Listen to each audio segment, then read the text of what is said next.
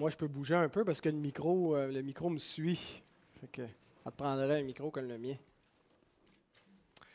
Alors, je vous invite à ouvrir vos Bibles dans l'Épître aux Hébreux, au chapitre 11. Nous allons lire les versets 17 à 19. Si vous n'avez pas vos Bibles, ça va être affiché à l'avant. Mais ouvrez quand même vos Bibles, euh, parce que des fois, on va se promener. euh, dans d'autres textes. Alors, vous garderez le texte principal sous les yeux.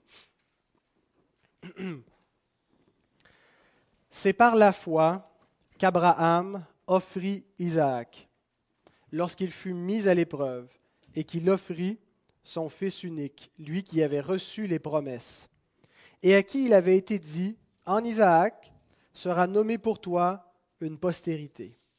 Il pensait que Dieu est puissant même pour ressusciter les morts aussi le recouvra-t-il par une sorte de résurrection. Alors l'épisode que l'auteur relate fait partie, comme je le disais aux enfants, d'un des passages les plus difficiles à expliquer dans l'Écriture. Difficile surtout en raison de, de, des questions morales qui sont impliquées. Que Dieu demande à un homme de sacrifier son fils unique. Et c'est souvent un des, des épisodes de l'histoire biblique qui est utilisé par les opposants à, à, la Bible pour dire que l'Écriture nous encourage à une foi aveugle et au fanatisme. Et pour les non-croyants, donc l'obéissance de la foi, c'est une forme de fanatisme. La pensée naturelle ne peut pas comprendre une telle chose. D'ailleurs, l'Écriture nous dit ceci, et ça va être bon de garder ça en tête, euh, 1 Corinthiens 2,14 nous dit que l'homme animal, c'est-à-dire celui qui n'est pas régénéré par le Saint-Esprit de Dieu, ne reçoit pas les choses de l'Esprit de Dieu, car elles sont une folie pour lui, et il ne peut les connaître parce que c'est spirituellement qu'on en juge. Quelqu'un va dire, ah ben, c'est facile, c'est comme tu en train de me dire qu'il y a juste les initiés qui peuvent comprendre le, sacrifice d'Isaac, et pour eux c'est acceptable, mais pour les autres, nous on ne comprend pas. Ben, c'est exactement ça. en fait, l'épisode d'Isaac préfigure le sacrifice de Jésus-Christ et il révèle quelque chose du scandale de la croix. La croix, quelque chose de scandaleux, et, et le sacrifice d'Isaac, préfigurant la croix, est vraiment scandaleux pour celui euh, pour qui l'Évangile est une folie, ceux, qui périssent. Euh, tandis que pour les autres qui ont l'Esprit de Dieu, elle est une puissance de Dieu, parce qu'ils perçoivent sous un autre angle l'événement. Alors, on a parlé beaucoup dans les dernières semaines de la séparation entre les croyants et les non-croyants, et on voit vraiment ici la séparation à l'œuvre dans la perception que croyants et non-croyants ont de cet événement-là, euh, où vraiment c'est une séparation au niveau euh, de, l'intelligence, au niveau de, tout l'aspect, euh, le jugement que l'homme a, que l'homme porte sur cet événement-là. Alors, c'est deux perceptions radicalement opposées. Euh, et ça ne veut pas dire que, même quand on est chrétien, que le texte qui nous parle du sacrifice d'Isaac ne présente aucune difficulté pour les croyants. Euh, même si nous, sommes, euh, nous avons l'Esprit de Dieu, l'Écriture nous dit qu'il y a encore au-dedans de nous la chair, la, notre tendance charnelle qui euh, résiste à la, pensée de Dieu, qui s'oppose, euh, une tendance donc naturelle et euh, une limitation, une finitude dans notre compréhension des choses, de sorte que quand on lit ces, passages-là, ben, on, peut être un peu dérangé. alors nous allons immédiatement prier pour que le Seigneur nous donne de ne pas avoir des cœurs endurcis face à sa parole et à son évangile qui est réellement un scandale pour la pensée naturelle de l'homme. Alors prions ensemble. Seigneur, nous venons de lire dans ta parole un passage qui est difficile, non pas à comprendre ce qui s'est passé, mais à comprendre pourquoi tu as demandé une telle chose, Seigneur. Qu'est-ce que tu as voulu enseigner en faisant cela, Seigneur, sachant très bien que quelle serait la réaction des hommes, quel scandale cela produirait, Seigneur, dans la perception du monde Mais Seigneur, nous voulons croire par-dessus tout que tu es sage plus que nous, plus que nos opinions, plus que la pensée des hommes de ce siècle présent ou de quelque autre siècle. Et nous voulons croire vraiment dans ta parole, dans son inspiration entière. Et nous te demandons de nous prêter ta grâce ce matin afin que nous euh, comprenions les Écritures et que nous puissions être édifiés. Nous savons, Seigneur, que nous avons une tendance naturelle à nous opposer à ta parole parce que elle-même nous dit que si aujourd'hui nous entendons sa voix, de ne pas endurcir nos cœurs, Seigneur, parce que c'est ce que nous faisons naturellement. Seigneur, par ta grâce, puisses-tu ouvrir nos cœurs et notre intelligence.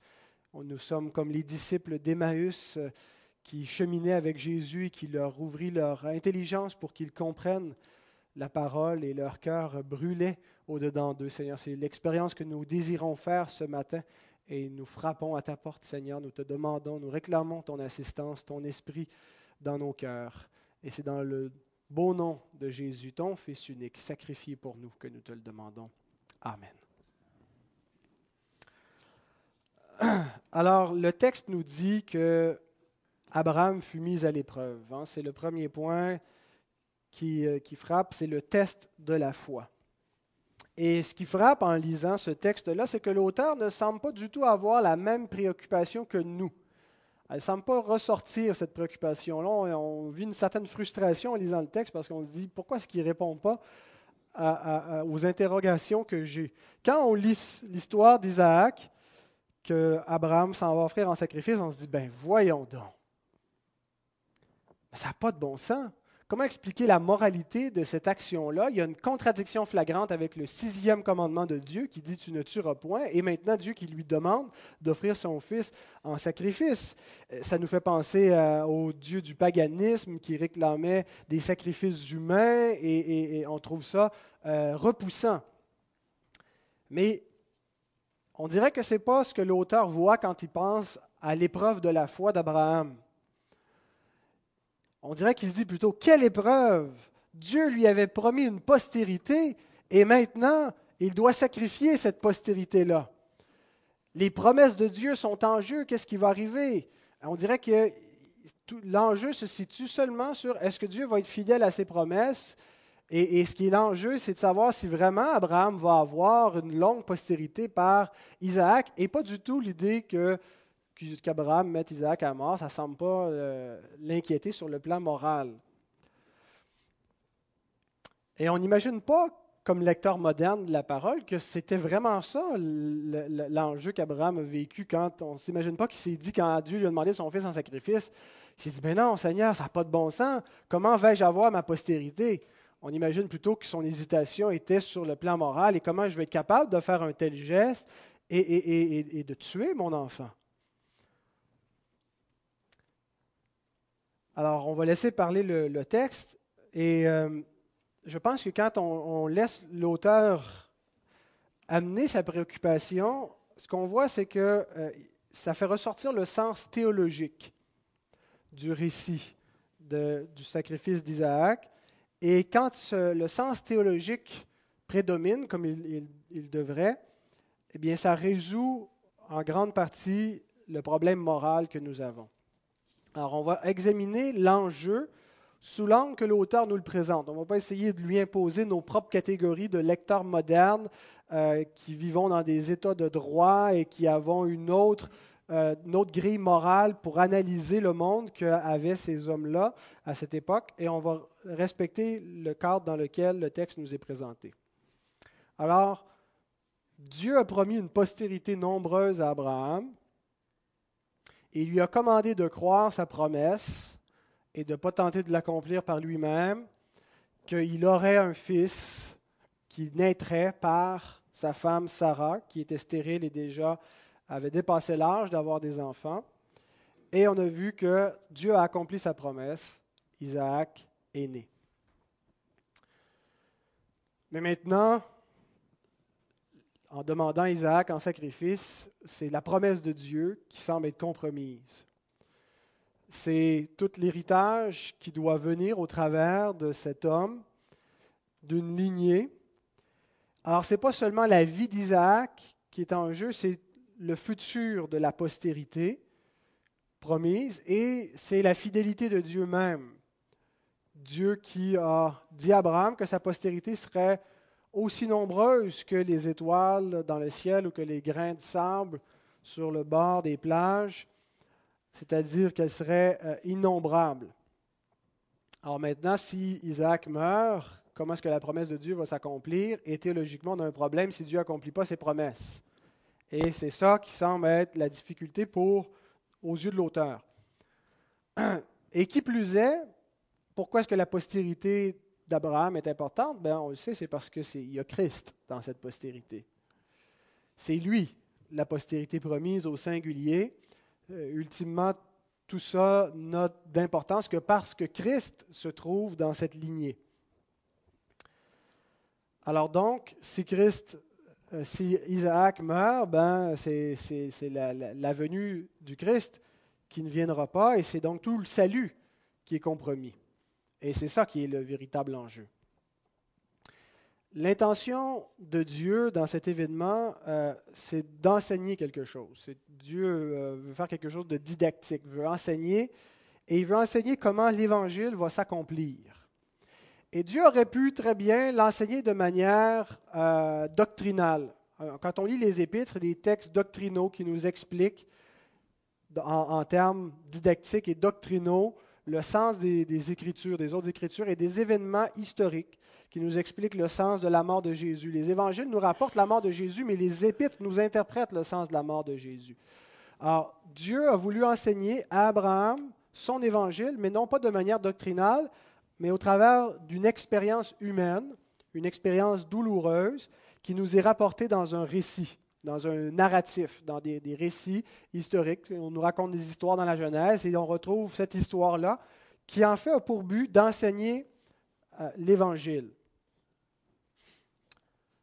On lit dans, au verset 17, Hébreu 11, 17, C'est par la foi qu'Abraham offrit Isaac lorsqu'il fut mis à l'épreuve et qu'il offrit son fils unique, lui qui avait reçu les promesses.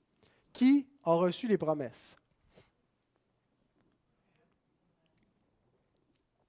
Oui, Abraham a reçu les promesses, mais quand vous lisez le texte, est-ce qu'il parle d'Abraham ou d'Isaac? Les deux. Non, il emploie au singulier lui qui avait reçu les promesses. Vous dites Abraham, est-ce qu'on passe au vote? Non, on ne votera pas. on ne devrait pas diviser l'Assemblée. en fait, euh, je pense que le, on voit Louis II ne tranche pas vraiment. Il traduit le texte euh, exactement comme on le retrouve dans l'original, qui peut aller dans les deux sens. Grammaticalement, on peut vraiment rapporter soit à Abraham, soit à Isaac, celui qui a reçu les promesses. Darby a traduit un peu différemment. Il a vraiment euh, traduit en, montrant que ça, se rapportait à Abraham. Celui qui avait reçu les promesses offrit son fils unique. Alors, il n'y a pas de confusion possible. Celui qui a reçu les promesses, c'est celui qui a offert son fils, donc c'est Abraham. Euh, l'autre traduction, Jérusalem, va un peu comme dans le sens de Louis II, mais en suggérant peut-être un peu plus que c'est Isaac. C'est son fils unique qu'il offrait en sacrifice, lui qui était le dépositaire des promesses. Bon. il n'y a aucun doute qu'Abraham peut être vu comme celui qui avait reçu les promesses. Mais qu'en est-il d'Isaac? Est-ce qu'on peut envisager Isaac comme celui qui avait reçu les promesses? Et qu'est-ce que ça change? Et je fais intervenir un autre texte de l'apôtre Paul qu'on trouve dans Galates au chapitre 3, verset 16. Or, les promesses ont été faites à Abraham et à sa postérité. Donc, euh, Étienne, tu as raison, c'est aux deux. Il n'est pas dit et ô postérité comme s'il s'agissait de plusieurs, mais en tant qu'il s'agit d'une seule, et à ta postérité, c'est-à-dire à Christ. Alors ce verset nous donne le sens ultime de la, postérité d'Abraham. Qui est la postérité d'Abraham? Ben, Ultimement, ce n'est pas, pas, Isaac, euh, ce n'est pas les croyants non plus, c'est le Christ. Christ est la postérité au singulier à ta postérité, à une seule, c'est-à-dire à Christ. Et c'est important de comprendre que tous ceux qui sont les héritiers de ce que Dieu a promis à Abraham, incluant Abraham lui-même, le sont en Christ. Nous sommes héritiers en Christ. Dieu n'a rien promis à personne directement. Il a promis des bénédictions à tous indirectement en les promettant au Christ et à tous ceux qui, par l'union avec lui, deviennent héritiers. Alors c'est important, c'est, euh, Christ n'a pas une valeur parce qu'il est la postérité d'Abraham. C'est Abraham qui a une valeur et sa postérité qui a une valeur parce que Dieu a promis quelque chose à Christ et a promis à Abraham que sa postérité serait Christ. Alors, les promesses que Dieu fait, il les fait à son Christ. Il les fait au Messie qu'il envoie. Et nous avons vu la semaine dernière que plusieurs sont morts en n'ayant pas obtenu les promesses, les choses que Dieu avait promises, mais ils les ont vues et saluées de loin. Et nous avons vu ce qu'ils ont vu et salué de loin, c'était l'héritage en Jésus-Christ. Euh, Abraham qui a vu de loin le jour de Christ, il s'est réjoui du salut que Christ allait venir accomplir la vie éternelle, le pays découlant de lait et de miel qui n'était pas Canaan, mais véritablement le, ciel, les nouveaux cieux, la nouvelle terre, renouvelé par la grâce de Dieu, un monde épuré du péché, euh, le règne de sa postérité. Alors tout ça, c'est des promesses qui sont faites à Christ. C'est à Christ que Dieu promet la vie éternelle, à Christ l'homme, que Dieu promet ce règne-là et qui promet tout ce, pouvoir, cette autorité euh, avec un peuple nombreux qui va être cohéritier avec lui.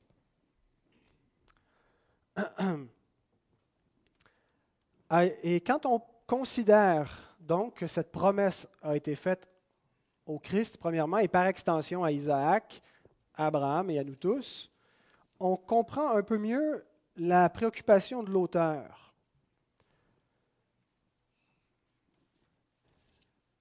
c'est-à-dire la tension entre la promesse divine et la mort du Fils promis.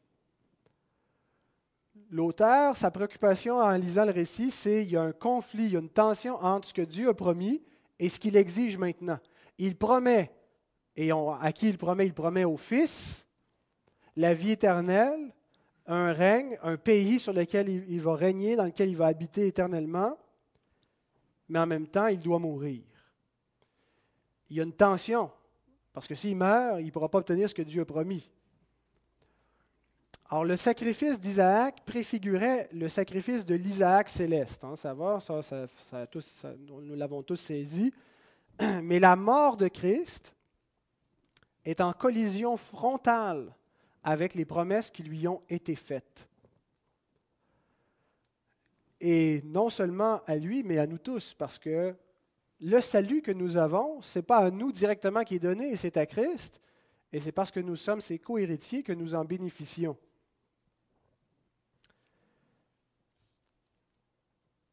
Et c'est ainsi que Dieu révèle à Abraham comment le salut, comment ses promesses vont s'accomplir malgré cette mort.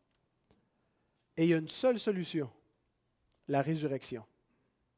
Il y a une seule unique solution pour que cette tension puisse se, résoudre, pour que ce que Dieu a promis puisse s'accomplir, même si le Fils doit mourir.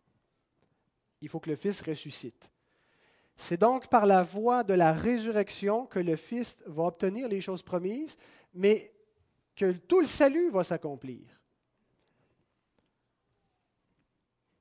Alors, ce qu'on voit dans le reste du ben, ce qu'on dans le reste de ce message de ce matin, c'est la bénédiction de l'Évangile telle qu'annoncée dans l'événement du sacrifice d'Isaac.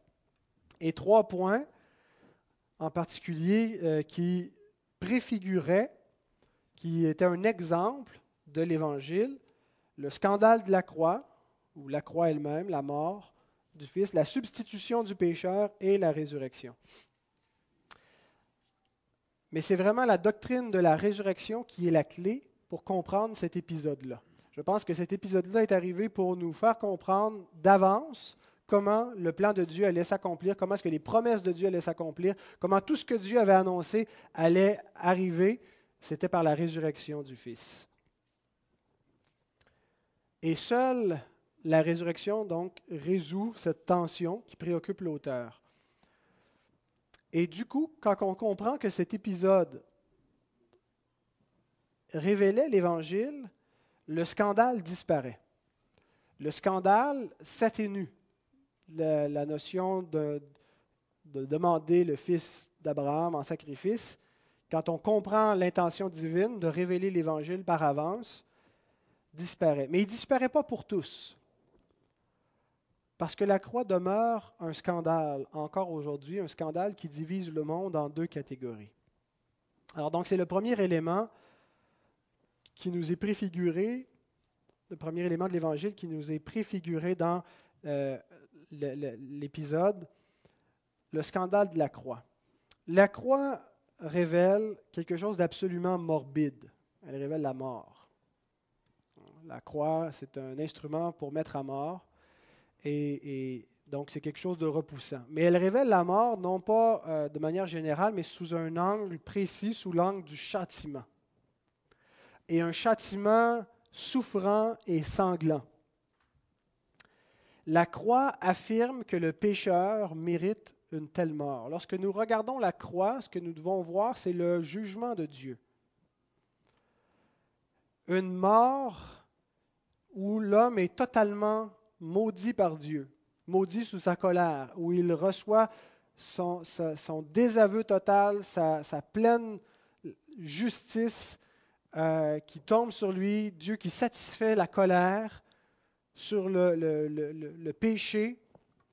C'est ce que révèle la croix. La malédiction divine. Maudit est quiconque est pendu au bois. Christ a été maudit. Et l'homme naturel n'accepte pas cette affirmation qu'il mérite ça. L'homme naturel n'accepte pas ce verdict, ça le choque. Et il conteste ce verdict, ce jugement. Il conteste qu'il mérite une telle mise à mort. Et c'est pourquoi la croix est un scandale pour ceux qui périssent. L'Évangile, le message que nous proclamons par sa nature, où on annonce que Dieu punit le péché qu'il y a une seule façon de s'en sortir si on ne veut pas être puni nous-mêmes, c'est en croyant au Fils qui a été puni à notre place. Ben pour croire cet évangile-là, il faut croire qu'on mérite ce châtiment-là. Et cet évangile dérange, il choque, il est un scandale. L'homme naturel perçoit quelque chose de faible, de honteux, de repoussant, de répugnant dans la croix. Et ayant l'intelligence obscurcie, il cherche un autre message. Nous lisons dans l'Épître aux Corinthiens, chapitre 1, 22 à 24, Les Juifs demandent des miracles, les Grecs cherchent la sagesse. Nous, nous prêchons Christ crucifié. Scandale pour les Juifs et folie pour les païens, mais puissance et sagesse de Dieu pour ceux qui sont appelés tant juifs que grecs. La croix est un scandale. Le Messie crucifié est un obstacle pour beaucoup de gens. Mais pour celui qui a la foi comme Abraham, il ne voit plus un scandale dans l'Évangile, mais il voit la puissance, la sagesse, la justice et l'amour de Dieu. Est-ce que c'est ce que vous discernez dans l'Évangile, dans la croix du calvaire? Est-ce que vous voyez quelque chose d'effroyable, un Dieu barbare, un Dieu enflammé de colère, ou est-ce que vous discernez l'amour de Dieu, la sagesse de Dieu, la puissance de Dieu, la justice de Dieu. Toutes ces choses, le non-croyant ne les voit pas. Mais pour ceux qui ont la foi comme Abraham, ils ont une autre perception de cet évangile. Et le sacrifice d'Isaac préfigurait la mort de la croix. D'abord, il annonçait la nécessité de la mort. Sans effusion de sang, il n'y a pas de pardon. Hébreu 9, 22. Jésus nous dit que, euh, quand il, parle aux disciples d'Emmaüs, qu'il a commencé dans les prophètes, dans Moïse, à travers toutes les Écritures, qu'il leur a montré tout ce qui le concernait. Pierre nous dit que les souffrances de Christ, que l'Esprit de Dieu attestait les souffrances de Christ parmi les prophètes avant que Christ souffre actuellement. Dans la Genèse, à partir du chapitre 3, verset 15, Dieu dit au serpent, que la postérité de la femme va lui écraser la tête, mais qu'il lui blessera le talon. Déjà, les souffrances de Christ étaient attestées. Quelques décennies plus tard, quelques siècles plus tard, Dieu annonce à Abraham il révèle par cet événement les souffrances du Fils qui va être mis à mort. Et, donc, tout au long de la révélation de l'Ancien Testament, incluant ce passage-là d'Isaac, avait pour but de révéler d'avance les souffrances de Christ, la mort de Christ, la croix de Christ. Clément d'Alexandrie, qui était un des, pères de l'Église, parmi les premiers auteurs qui ont écrit après le Nouveau Testament, voyait dans euh, ce, passage une analogie entre Isaac qui porte le bois pour son sacrifice et Christ qui porte sa croix. On lit dans Genèse 22, verset 6, Abraham prit le bois pour l'Holocauste, le chargea sur son fils Isaac et porta euh, dans sa main le feu et le couteau et ils marchèrent tous deux ensemble. Isaac qui s'en va vers sa, propre immolation en portant le, bois sur lequel il va être immolé, qui euh, donc pouvait être vraiment une image du Christ qui porte sa propre croix, le propre instrument qui allait le mettre à mort. Deuxièmement, en plus de révéler la croix du Christ et le scandale de la croix du Christ, l'événement d'Isaac préfigurait la substitution du pécheur. L'Écriture révèle cette vérité de manière poignante dans la question d'Isaac à son père. Genèse 22. Alors Isaac, parlant à Abraham, son père, dit, Mon père, Abi, mon, père, mon papa. Et il répondit, Me voici, mon fils. Isaac reprit, Voici le feu et le bois, mais où est l'agneau pour l'Holocauste? Abraham répondit, mon fils, Dieu se pourvoira lui-même de l'agneau pour l'Holocauste. Et ils marchèrent tous deux ensemble. J'ignore ce que Abraham a compris réellement en, donnant cette réponse à son fils Isaac. Mais il me semble que tout comme euh, c'est Caïphe qui euh, a parlé par l'Esprit étant souverain sacrificateur lorsqu'il dit qu'il valait mieux qu'un seul homme meure pour toute la nation, que toute la nation périsse pour que les Juifs, et l'Écriture nous dit qu'il n'a pas dit cela de lui-même, mais c'est par l'Esprit qu'il a parlé, qu'il a fait cette prophétie. Eh bien, je pense qu'on a la même chose ici. Abraham, qui a parlé par l'Esprit et qui a annoncé l'Évangile. Dieu se pourvoira lui-même de l'agneau pour l'Holocauste. Ce n'est pas l'homme qui va accomplir la rédemption, c'est Dieu. Puis par la grâce de Dieu, Abraham épargne son propre fils et offre un bélier à sa place. Isaac symbolisait quelque chose jusqu'à un certain point, mais en même temps, en plus de symboliser le Christ qui s'offre en sacrifice, on voit qu'il est épargné, symbolisant le pécheur qui n'ira pas jusqu'à la mort. Le bélier préfigure la substitution de Christ à la place du pécheur. Abraham épargna son fils, ce que Dieu ne fit pas. Paul nous dit dans Romains 8 au verset 32, et je pense qu'il il a, il a certainement l'épisode d'Abraham et d'Isaac en tête en parlant d'épargner son fils. Mais il dit, lui, Dieu, qui n'a point épargné son propre fils, mais qui l'a livré pour nous tous, comment ne nous donnera-t-il pas aussi toute chose avec lui? Il y a quelque chose d'absolument troublant hein, de voir Isaac, de voir Abraham lever la main pour immoler son fils. Mais c'était une illustration de ce que le Père allait faire à son fils. Il a été livré dans les mains criminelles, n'est-ce pas?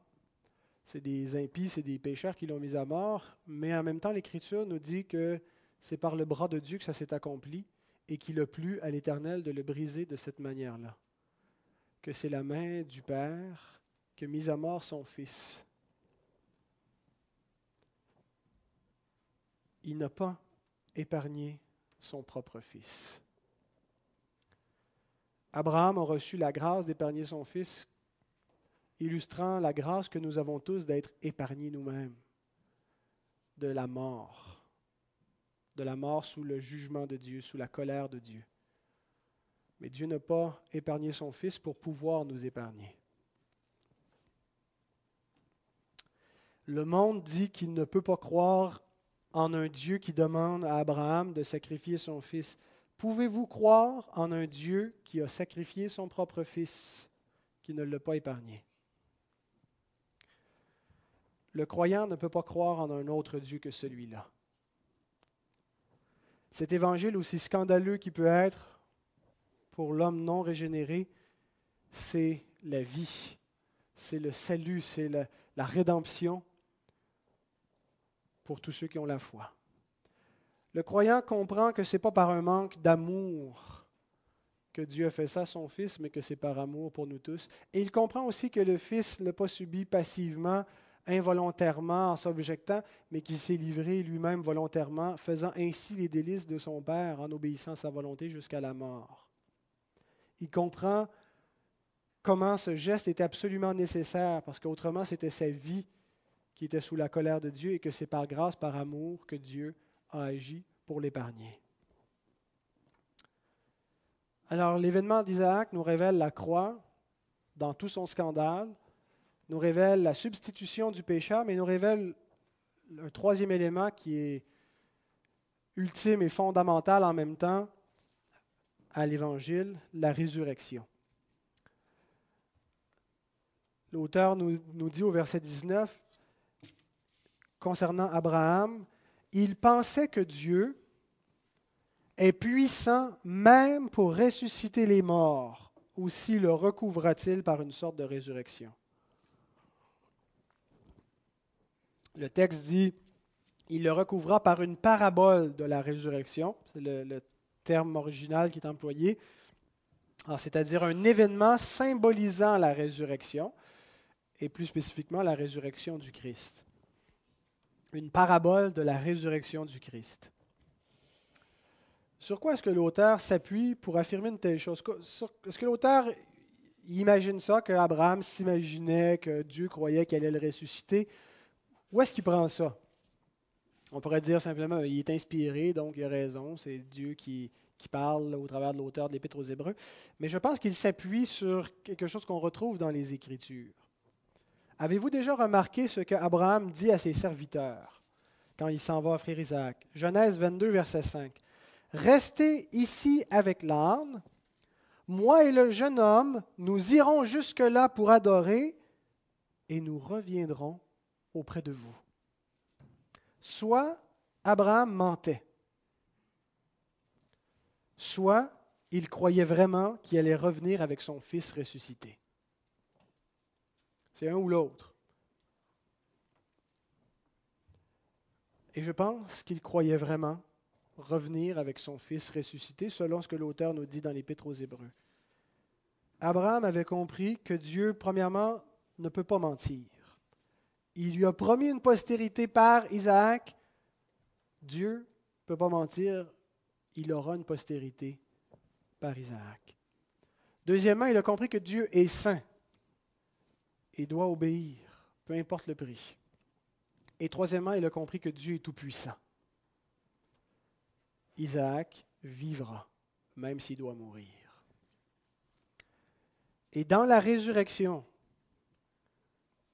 de laquelle l'événement d'Isaac est une préfiguration et une parabole de la résurrection, dans la résurrection de Christ se manifeste la fidélité de Dieu. Dieu n'a pas menti, les promesses se sont accomplies se manifeste sa sainteté, sa, totale autorité sur la vie de son Fils, où il lui demande le sacrifice pour expier le péché, et se révèle également sa puissance, où Dieu le ressuscite d'entre les morts, et il accomplit ainsi tout ce qu'il avait promis. Dieu révéla par quel moyen il allait donner le salut au monde entier. Et c'est par la résurrection de son Fils. Dieu aurait pu peut-être prendre une autre voie, j'ignore, mais dans la sagesse de Dieu, dans son conseil infiniment sage, Dieu a déterminé que la résurrection serait la voie, serait le moyen par lequel il accomplirait toutes ses promesses, qu'il révélerait sa fidélité, sa sainteté et sa puissance. En terminant, j'aimerais dire un petit mot sur le prix de l'obéissance. L'Écriture enseigne que l'obéissance à Dieu est souvent douloureuse et va susciter la méfiance du monde. Ce n'est pas toujours difficile d'obéir à Dieu, mais parfois ça peut l'être.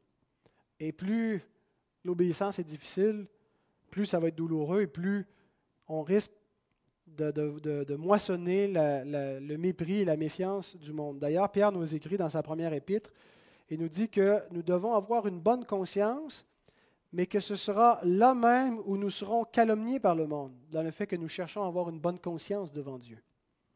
Comme si vous étiez des malfaiteurs, mais afin que ceux qui décrivent votre bonne conduite en Christ soient couverts de confusion. Avez-vous déjà été dans une situation où obéir à Dieu signifiait perdre votre confort, perdre un avantage, peut-être perdre votre réputation? Et quand ça, ça vient, nous avons peur de faire face au monde, peur de faire face à l'incompréhension du monde autour de nous, la peur de souffrir, la peur du rejet, la peur des moqueries.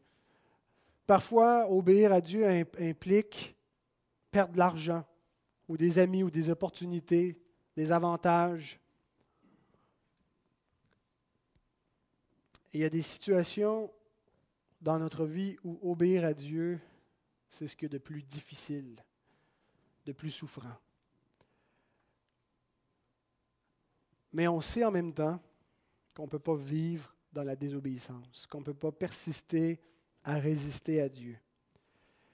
Et tant qu'on le fait, on est absolument déchiré, on est malheureux, on peut être dans l'anxiété tant qu'on désobéit. Mais quand on décide d'obéir, peu importe les conséquences, c'est le triomphe, c'est la joie, c'est la liberté de notre cœur qui se sent affranchi de la main de Dieu qui s'apesantissait sur nous. Et même les conséquences qu'on redoutait deviennent vraiment peu de choses. Et ce genre d'histoire dans la vie des enfants de Dieu, je pourrais vous en raconter des dizaines. Il s'en écrit des nouvelles à tous les jours. Et je pense que c'est exactement ce qu'Abraham avait à traverser une espèce d'obéissance totalement douloureuse qui requérait sa confiance totale en Dieu, un abandon complet. L'Écriture nous invite à nous fier davantage sur Dieu que sur notre bon sens, que sur notre jugement. Aux yeux du monde, vont dire que c'est un, une espèce de lavement de cerveau, que c'est de la folie. Mais la sagesse de Dieu est une folie pour ceux qui périssent. Nous ne nous fions pas sur notre sagesse, mais sur la sagesse du Tout-Puissant.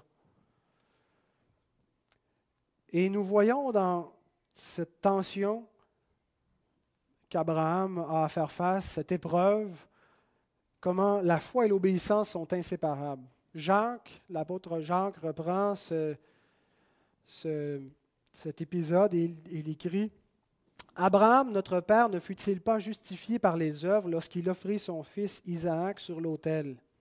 Tu vois que la foi agissait avec ses œuvres et que par les œuvres la foi fut rendue parfaite. Ainsi s'accomplit ce que dit l'Écriture. Abraham crut à Dieu et cela lui fut imputé à justice et il fut appelé ami de Dieu. La foi est rendue parfaite par l'obéissance.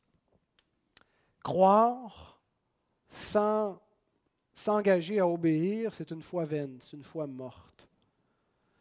La foi qui nous rend agréable à Dieu et qui encourt son plaisir. Je pense que quand il nous dit qu'il fut appelé ami de Dieu, c'est un écho à, ce qu'on lit dans l'Épître aux Hébreux qui nous dit que sans la foi, il est impossible de lui être agréable. Il est impossible d'être son ami. Il est impossible d'encourir son plaisir.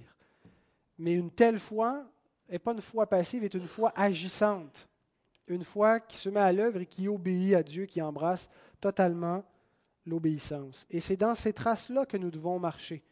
Et ces traces ne sont pas celles d'Abraham. C'est Christ qui a ouvert le sentier de l'obéissance rendue parfaite par la foi. La véritable épreuve de la foi, c'est Christ qui l'a subi.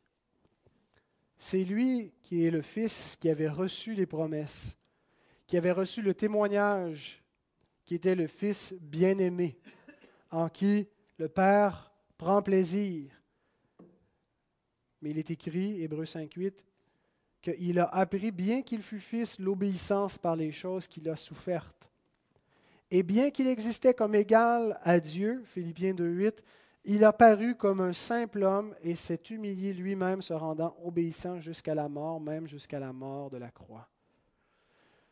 Même si obéir à son Père impliquait de mourir, mourir par obéissance, est-ce qu'il s'est méfié du Père? Est-ce qu'il s'est détourné? L'Écriture nous dit qu'il s'est confié en lui. Même s'il devait mourir par la main du Père, il s'est confié en lui. Il a cru qu'il ne l'abandonnerait pas. Il faut croire en bon sens. Pour croire que le Père ne l'abandonnerait pas alors qu'il était sous la colère du Père et qu'il a remis son esprit entre ses mains. Et il a cru que malgré l'apparente contradiction des événements de sa vie et de sa mort qu'il subissait, qu'il recevrait tout ce que Dieu lui avait promis. Et c'est exactement ce qui lui est arrivé. La résurrection a montré que Christ a bien fait d'avoir confiance dans son Père. Elle a montré qu'il l'a vraiment délivré, qu'il lui a vraiment donné tout ce qu'il lui avait promis. Le prix de l'obéissance peut être élevé. C'est souvent un prix très élevé qui nous semble nous coûter absolument tout, de devoir tout sacrifier. Mais le prix de la récompense est toujours plus élevé. Paul nous dit que nous subissons actuellement des tribulations, mais que c'est bien petit en comparaison du poids éternel de gloire que nous allons obtenir pour persévérer de la sorte dans l'obéissance. Par l'obéissance de Christ, nous sommes justifiés devant Dieu. Bien-aimés, consolez-vous avec ça parce que vous savez, et je sais aussi que notre obéissance n'est pas parfaite, qu'elle est imparfaite, et qu'on ne peut pas obtenir le, statut de juste, on ne peut pas être justifié devant Dieu grâce à notre propre obéissance. C'est par l'obéissance d'un seul que beaucoup seront rendus justes. Romains 5, 19. Par l'obéissance de Christ, Dieu nous impute cette obéissance-là et avec Christ nous donne le même héritage. Christ a obtenu la vie éternelle, il a obtenu une récompense éternelle pour son obéissance, et nous obtenons la même chose parce que son obéissance nous est imputée. Mais maintenant, marchons de tout notre cœur dans cette obéissance à Dieu, dans la confiance de la foi que le Seigneur est fidèle, que le Seigneur est saint et qu'il est tout-puissant. Amen.